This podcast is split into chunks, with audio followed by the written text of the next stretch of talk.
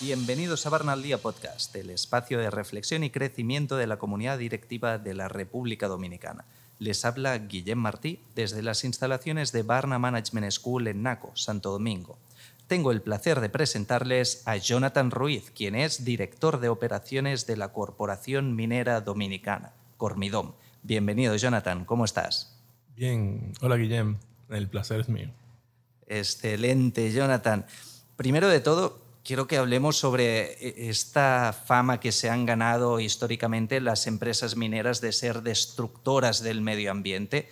Y eh, te quiero preguntar qué es lo que ha pasado para que ahora estas empresas estén cambiando y estén empezando a tratar el medio ambiente de otra forma. ¿Qué ha ocurrido y, cómo se está materializando este cambio? El, cambio de modelo, que total se pasa de, un modelo que era extractivista a, estamos haciendo la transición a un modelo circular, eh, donde no se generan residuos, sino que todo entra dentro de la economía circular.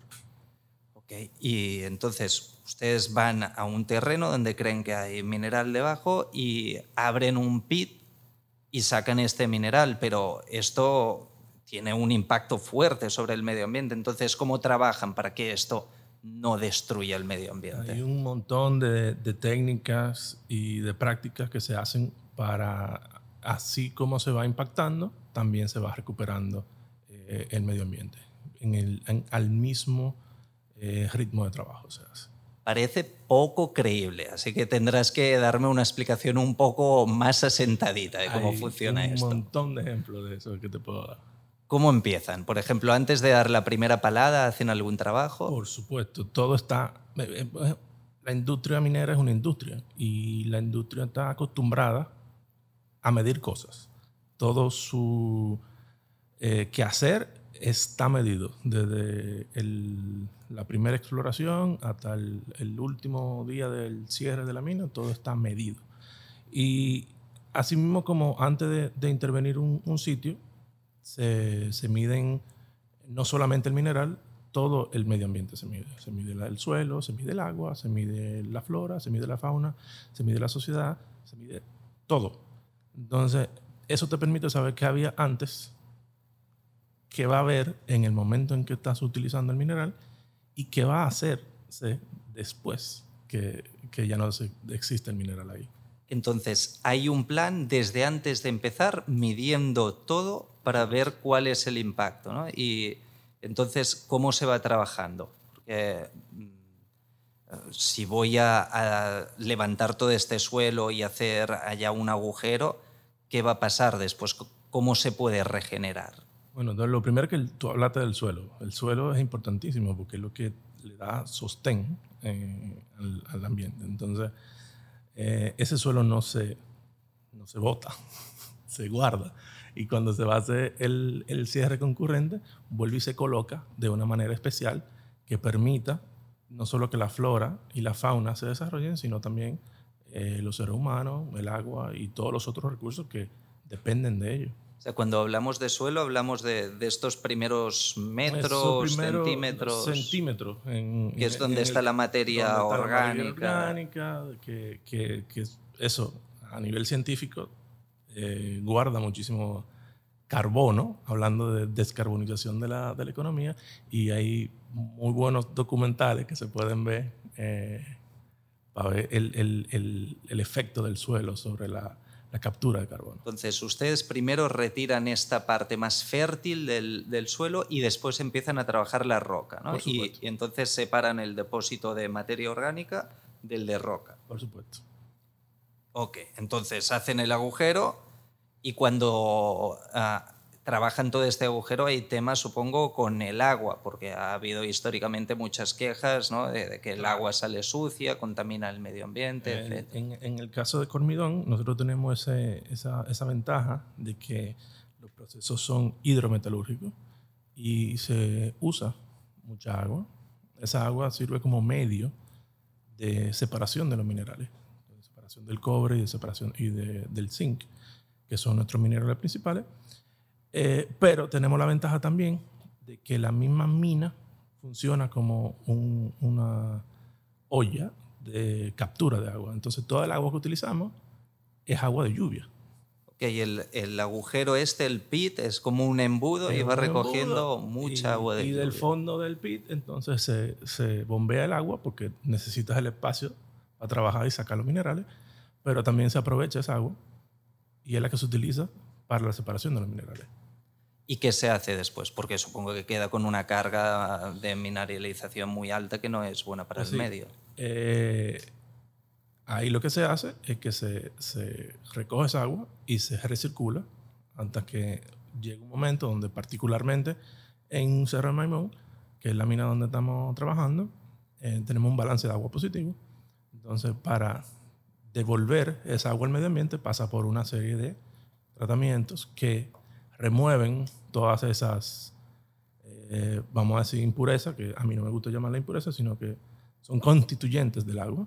Esos constituyentes del agua se remueven y se devuelve un agua al ambiente que sea apta para la, no solamente eh, para la vida acuática, sino también para la vida humana. Eh, no estoy hablando de, de, que sea potable de bebida, pero sí que que la puedan utilizar otras industrias, por ejemplo la ganadería, la piscicultura y, ese tipo de cosas. Y ustedes entonces devuelven más agua de, de, la que sacan de los arroyos, ¿no? A través de, esta, de este almacenamiento en no se saca ninguna agua. No se llega a sacar. No, es toda, toda, toda, absolutamente toda es agua de... De la lluvia que queda allá almacenada. Entonces el agua sale limpia y no hay impacto en esta parte. En la operación se me ocurre que también se debe contaminar el aire con partículas, ¿no? La minería hace como mucho polvo. ¿Qué se hace para evitar que todo este polvo sea dañino para la respiración de, los seres humanos que vienen en las comunidades aledañas o de los animales? Hay un montón de cosas que se hacen para mitigar eso. Eh, entre ellas, que es la más, la más común, la que puedes ver cuando vayas a la visita a la mina, es que siempre hay un camioncito regando agua en los caminos para que los camiones cuando van transitando no levanten polvo. Eh, eso también está medido, no solamente con métodos convencionales, sino con, eh, en el caso de nosotros, lo medimos con abejas. ¿Cómo se mide con abejas? Esa es una buena, porque, por ejemplo, tenemos unas, unas colmenas, tres colmenas que están en la mina y otras tres están en otro punto cercano, pero bastante lejos, en términos de, kilómetros, eh, donde se usa eh, ese otro punto como control.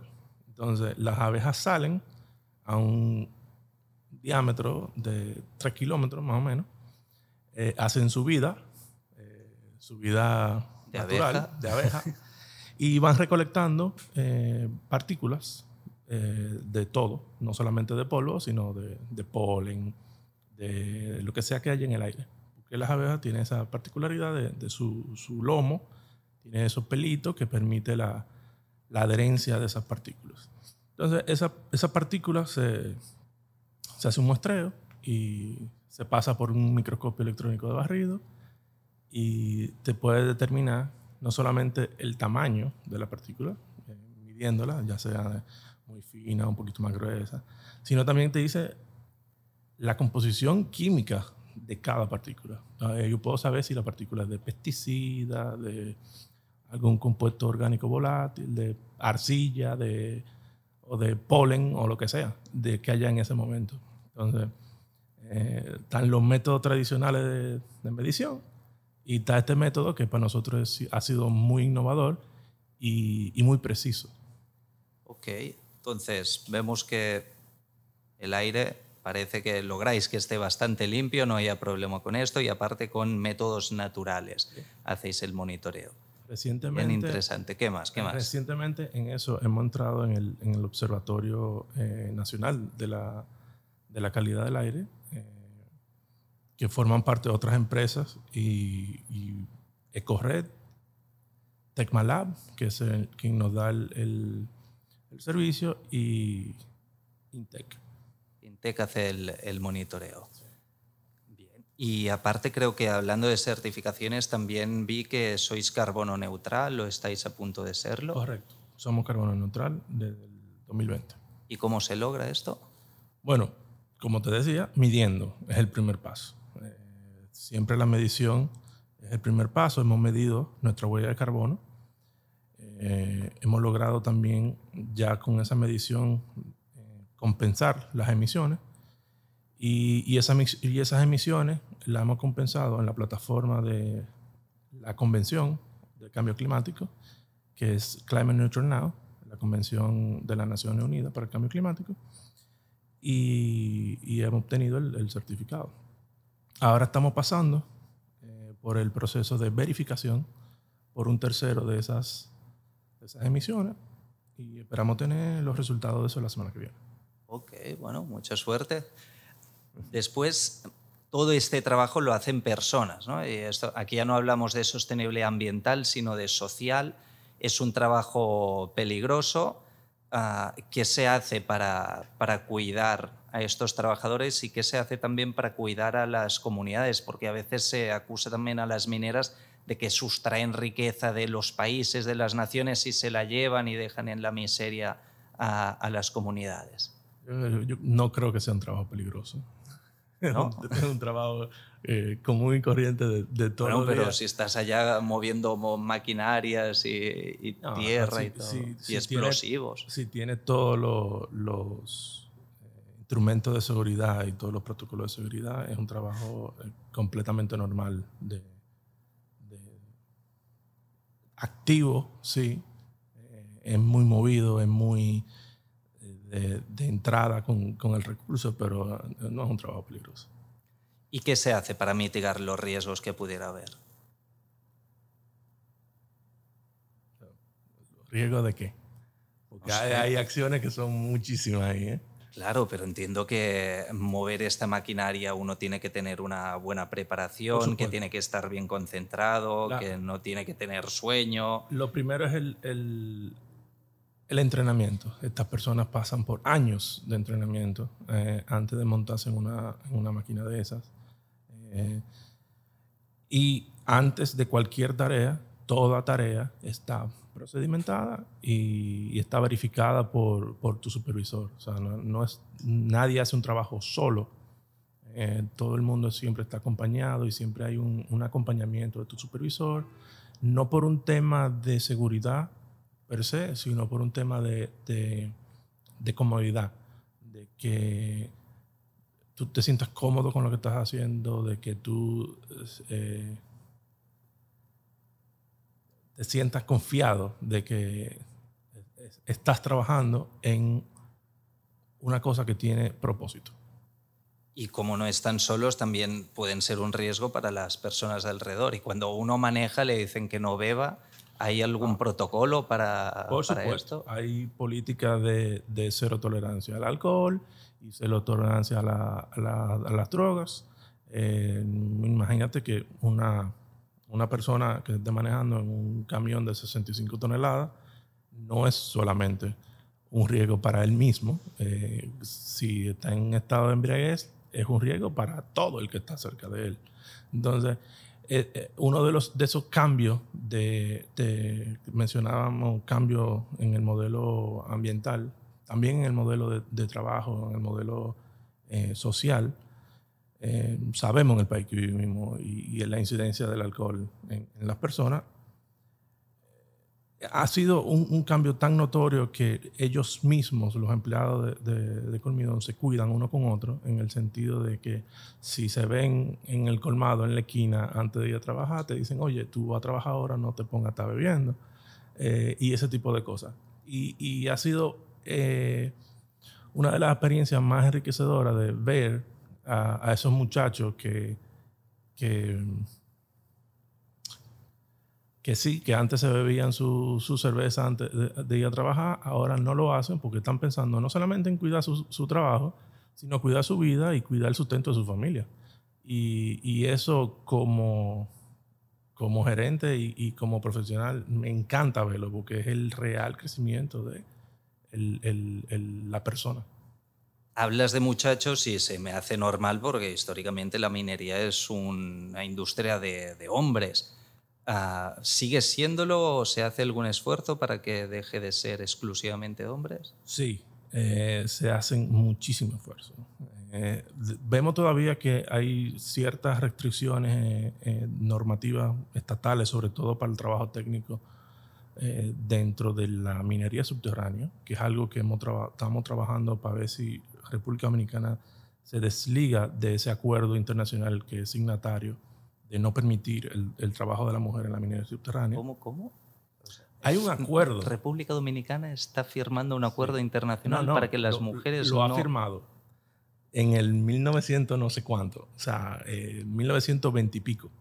Eh, es un acuerdo eh, viejísimo que tiene no sé, eh, son cosas del siglo pasado que no tienen cabida en el siglo XXI, pero que todavía es signatario. Entonces, ¿Y qué implicaciones tiene?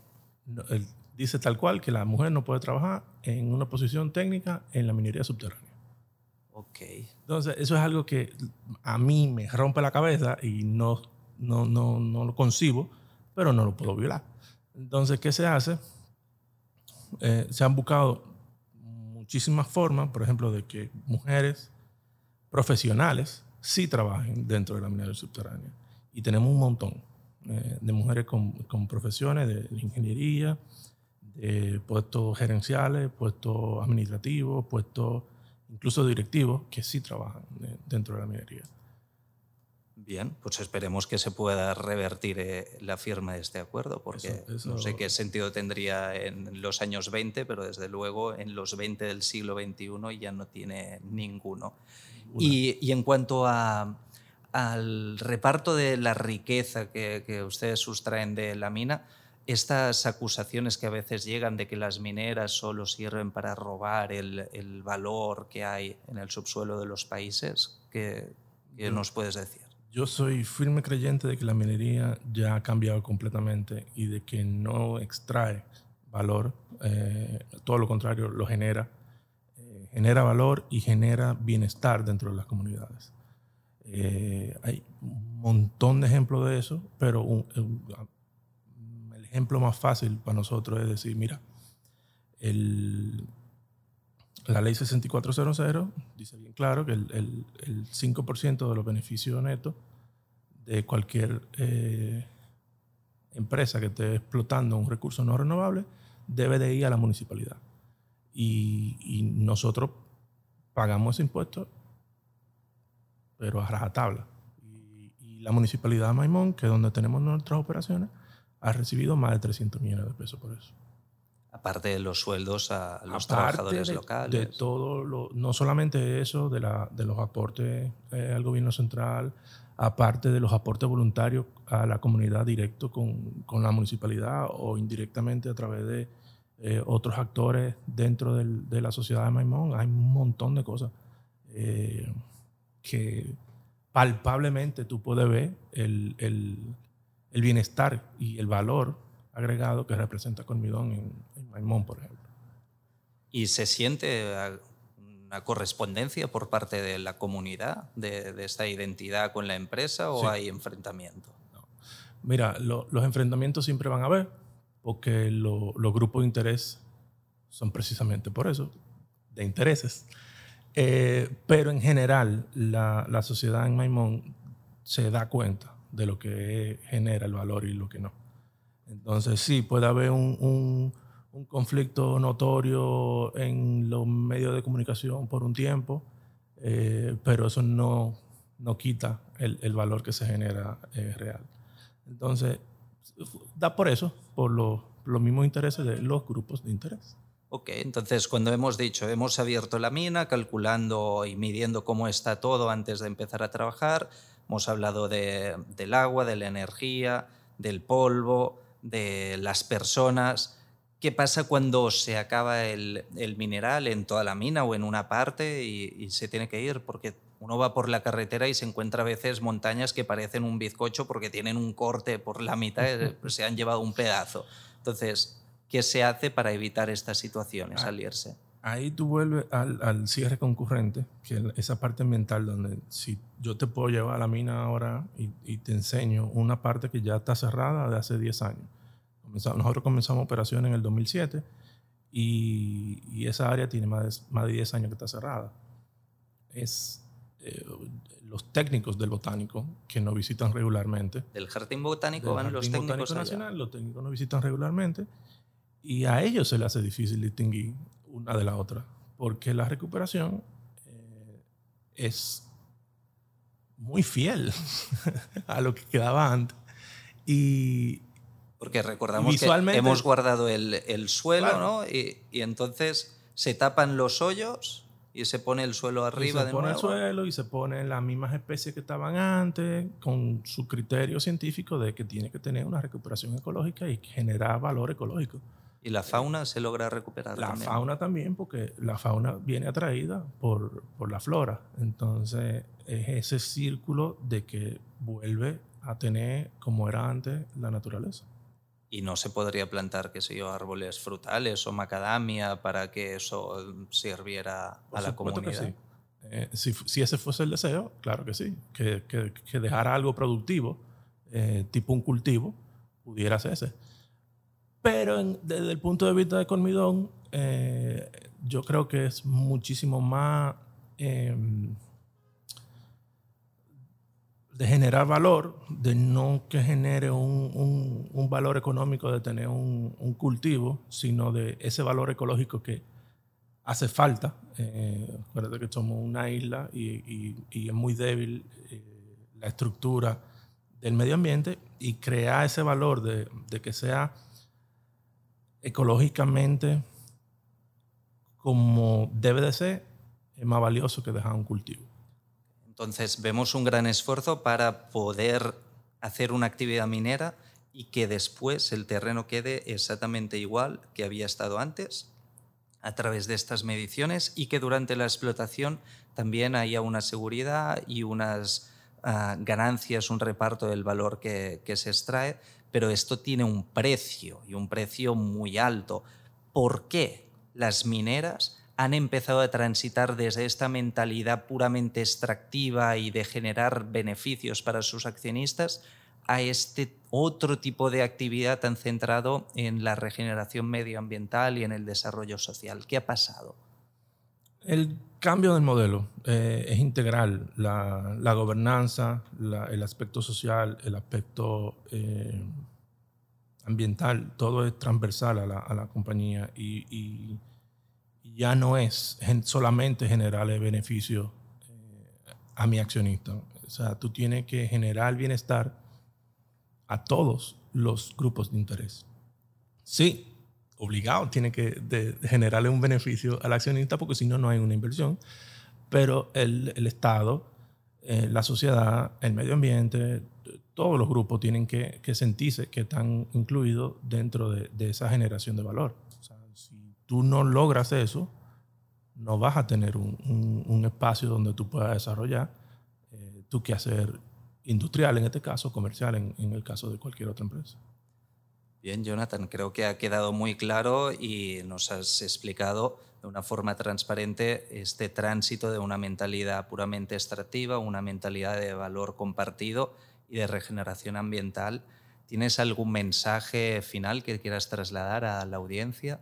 Algo que les tenga que quedar de, de esta práctica o, o, cómo podrían utilizar a Cormidón para inspirarse, porque a veces yo me encuentro también a participantes que dicen, no, es que mi sector es muy complicado, en mi sector no se pueden hacer estas cosas. Yo les digo, bueno, si en Cormidón lo están logrando, no sé cuál es la, la excusa que me pones tú. Eso mismo, eh, ven, visita Cormidón. Eh, creo que tenemos programada alguna, alguna visita por ahí en el, en el futuro cercano. Sí, con el centro. Eh, síguenos en las redes sociales. Está disponible también en, la página web nuestro reporte de sostenibilidad. Y, es, importante para nosotros no solamente hacer las cosas nosotros, sino que se puedan replicar. Entonces, por eso está el, el reporte ahí eh, publicado, el reporte integral de sostenibilidad, que puede ver todas las prácticas eh, y ojalá sirva de inspiración para que esto se riegue y, generen más valor y generen más bienestar. Para eso mismo te hemos invitado al podcast, Jonathan. Un placer haberte tenido aquí. Muchísimas gracias. Gracias a ti. Y ha sido también un placer que ustedes nos hayan acompañado en este podcast que no arreglará el mundo, pero nos ha hecho un poquito más sabios. Recuerden compartir el capítulo con las personas a quienes les puedan interesar los temas tratados y seguimos en contacto a través de las redes de Barna y del Centro de Investigación en Sostenibilidad. Un fuerte abrazo y hasta el próximo capítulo. Síguenos en las redes sociales, arroba Barna Management School y conecta con nosotros.